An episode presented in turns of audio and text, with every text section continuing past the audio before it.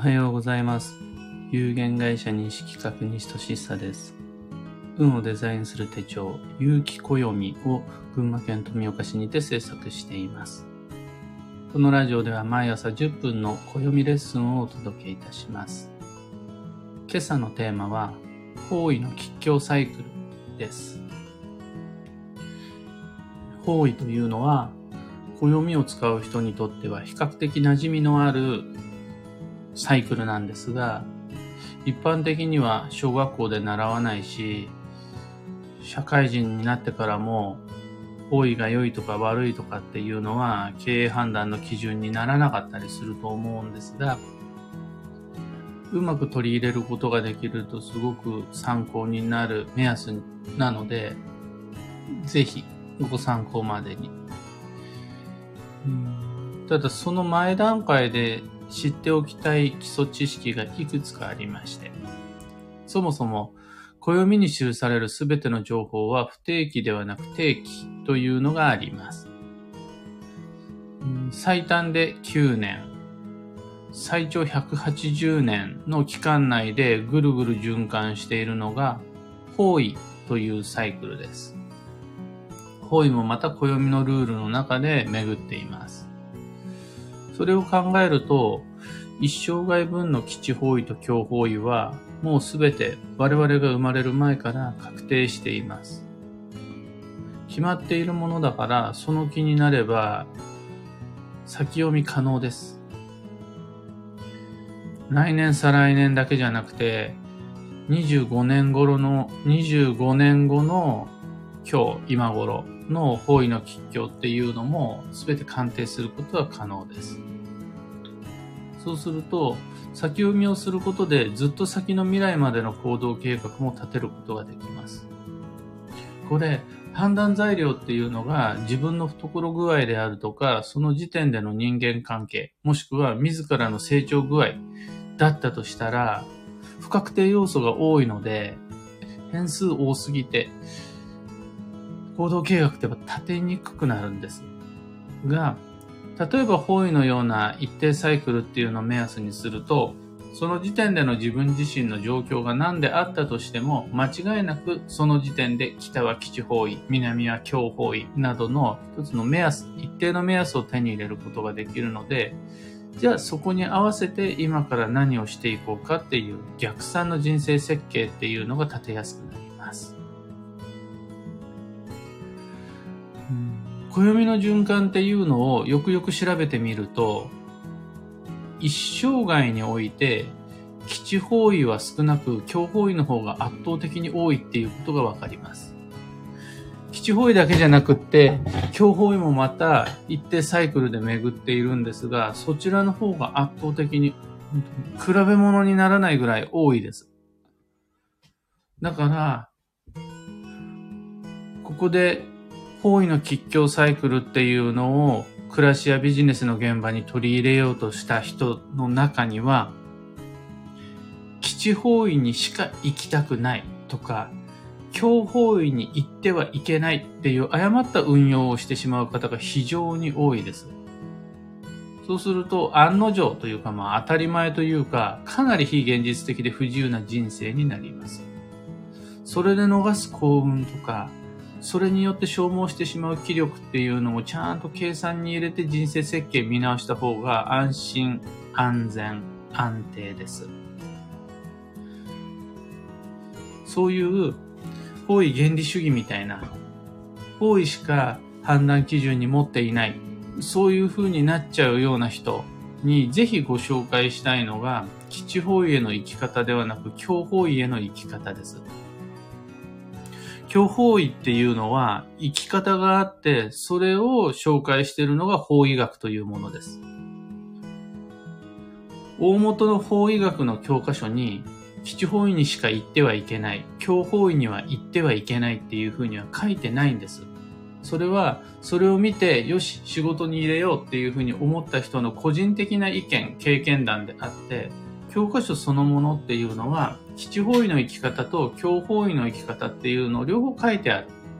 基地方位の効能と強方位の悪影響っていうのを両方書いてある。どちらも取り入れて、どちらも参考にすることで、方位の吉凶サイクルで運を開いていこうっていうのがそもそもの話なんですが、いつからか、いつの間にかそれが、言ってはいけない、行かねばならないの制約になっちゃうっていうのがこういうお勉強の罠というか、まあよくあることです。で、そこにはまると、本当に抜け出せなくなって、知れば知るほど人生不自由になり運が下がっていくっていう悪運のシナリオにはまるので、教法医の生き方勉強しましょう。そうすると、上手に教法医に行けるようになり、教法医であったとしても人生の選択肢になってくるので、法医の吉祥サイクルっていうのが初めてそこで役に立ちます。法医学を根拠にして、どうやったら教法医の強作用っていうのを減らせるのか。また、教法医へ行く場合は何に気をつけるべきか。あと、教法医へ行くことの最も効果的な対処は何なのか。っていう上手な教法医の運用を覚えた人から順に豊かで健やかな人生っていうのを手に入れていきます。教法医には言ってはいけない絶対にとか、無理な理屈にこだわってる人っていうのはもうずっと後ろの方に置いていってしまって良いと思います。今でも一定数そういった方がいらっしゃると思うんですが、その方はだいぶ多くの制約っていうのを強いられてしまってるので、行為の吉祥は守れてるかもしれないけれど、それ以外の失うもの、もしくは不義理であるとか、あとは義理、あ、不義理であるとか、えっ、ー、と、非現実的非常識っていうので運は落としてしまっているはずです。ところで、旧性別に七方位の頻度というのを見てみると、三匹木星と白く木星っていうのは圧倒的に少ないです。他の星と比べて。で、強方位はさらに多いです。他の星と比べて。そのことっていうのを残念に思う方もいらっしゃるかもしれないですが、暦というのはまあうまくできていまして、この三匹木星、白く木星っていうご自身の星が抱えている木器という星は他の星と比べて強作用への抵抗力が強いっていう意味があります。星の特性として三匹木星と白く木星は方位に限らずあらゆる強作用への耐性っていうのを生まれながらにして持っています。もう三匹木星、白く木星はアンチエイジングとかアンチアンラッキーとかアンチコモンセンスみたいな星です。強いです。強いんで、サイクルとして用意されている基地方位っていうのも少ないです。他の星と比較して基地方位のエネルギーはあんまり必要としません。当然、その逆の方もいらっしゃいます。他の人より多くの方位のエネルギー、より多くの良いエネルギーっていうのが必要な今日への体制があまりない星っていうのもあります。それが時刻土星、豪王土星、八白土星です。基地方位が多いです。中でも特に豪王土星の方は他の星よりも基地方位がすごく多いです。それはラッキーという意味じゃなくて、成長のために他の星より多くの基地を必要とするから。また、今日を手に入れてしまった時にその体制が少ないので、より多くの基地という対処が必要になるから。だから、ぬか喜びは禁物です。基地方位の多い少ないっていうのは、それを必要としている度合いがどれぐらいあるかによって決まります。基地方位が少ないのは別にそんな方位のことばっかり気にしなくてもいいんじゃないっていう人で。基地方位が多い方っていうのはチャンスがあったらなるべく行った方がいいよっていう人です。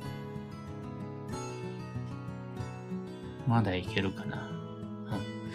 うんえー、さらに、方位とは全方位が同じ頻度で基地になるわけではないです。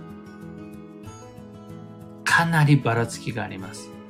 例えば、白く木星の方にとって東が基地になるのは、10年間の中で最大2ヶ月、少なくと、少ないと1ヶ月だけです。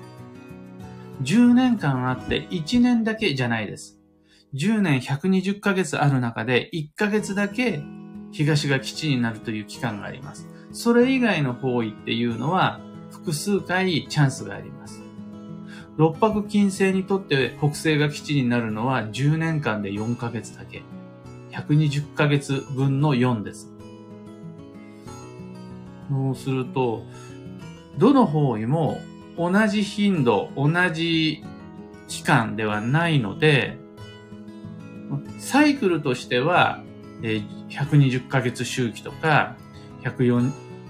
いろん、まあ、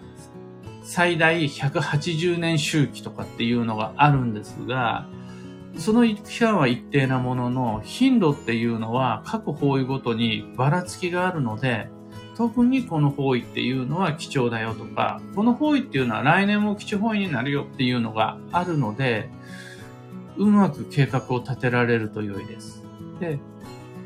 そのことに気づき、そのことが重要になるので、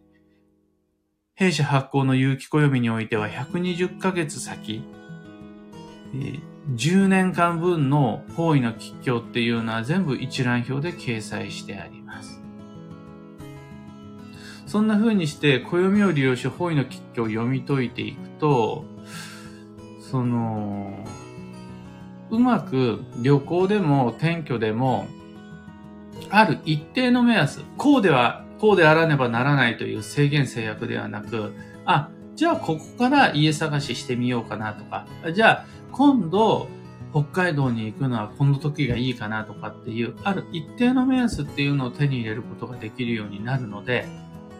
手持ちのお金と時間と労力っていうのを最適配分する上で参考になります。今日のお話そんなところです。一つだけお知らせを。毎年5月5日から有機暦先行予約限定セットのご注文受付が始まります。発送は一般発売は9月9日からなんですが、先行予約限定セットに関しては、それよりも1週間以上早く、もう、弊社に物が到着して、2、3日は検本であるとか、発送準備が必要になるんですが、3日目、4日目にはもう、どんどんどんどん全国に向けて発送してまいります。えー、とにかく2023年度の暦を送料無料でどこよりも早く、また特別価格にてお届けしたいっていうのがこの先行予約限定セットの企画意図です。8月8日までの期間限定販売になりますので、そこまでで数っていうのをしっかりまとめて、もう8月8日からは、あ9日からは準備に入っちゃうんで、期間限定販売です。ぜひご利用ください。さて本日2022年4月の27日水曜日は助走の4月の23日目。繁忙の5月まで残り9日となります。あと9日間の中で土曜の荒波を上手に乗りこなしながら、5月に運を動かす準備整えてまいりましょう。今日の運勢は併用、複数を共に用いるです。単一単調ではなく、いろいろなものを色とりどりに組み合わせながらパッチワークのようにして仕事をする、ご飯を食べるっていうのが基地です。幸運レシピはサバ缶。これ魚介の保存食っていうのがキーワードになるので、缶詰に限らず瓶詰でも OK です。例えばアンチョビとかでもありです。回転寿司へ行くならタコ、ホタルイカ、タイ、サワラ。回転寿司ではありないかもしれないですが、アサリひじきっていうのも春の旬です。ご参考までに。それでは今日もできることをできるだけ、西企画西俊久でした。いってらっしゃい。N シャンティさん、おはようございます。みのきちさん、いつもありがとうございます。ちななおさん、まさしく、方位を知ってから恐怖意に囚われて固まってた時期がありました。あるんですよね。だって、そういう切り口でアプローチしてくる専門家の方の方が多いから。でも、理論的に考えてそれはあまりに不自然で、そもそものプリティブな、プリミティブな法医学の中に、基地法医にのみ行かねばならぬ。強法医には絶対行ってはならぬという記述はないです。それは後から付け足された、法医学を後から知った人の枝葉です。えー、ブライトさんおはようございます。キコさんおはようございます。方位については有機暦を使い始めてから気にするようになりました。興味深いです。の方位っていうのは移動の際にも来てもらう、持ってくる際にもいろんなタイミングでこう自分の世界100を360度っていうのを上手に使い分けるためにすごく目安になります。そうじゃないと人ってどうしても偏りがあって、こっちばっかりになっちゃう人生なので、自らの世界を360度に広げるために、方位っていうのは僕も日々参考にしてます。福田さん、毎日の幸運のレシピがメニューを決めるのに助かります。僕もです。今日は缶詰、何か素敵な土曜保険を開封したいと思います。というわけで皆さん、今朝もありがとうございました。バンドさんおはようございます。こちらこそ毎朝ありがとうございます。素敵な一日お過ごしください。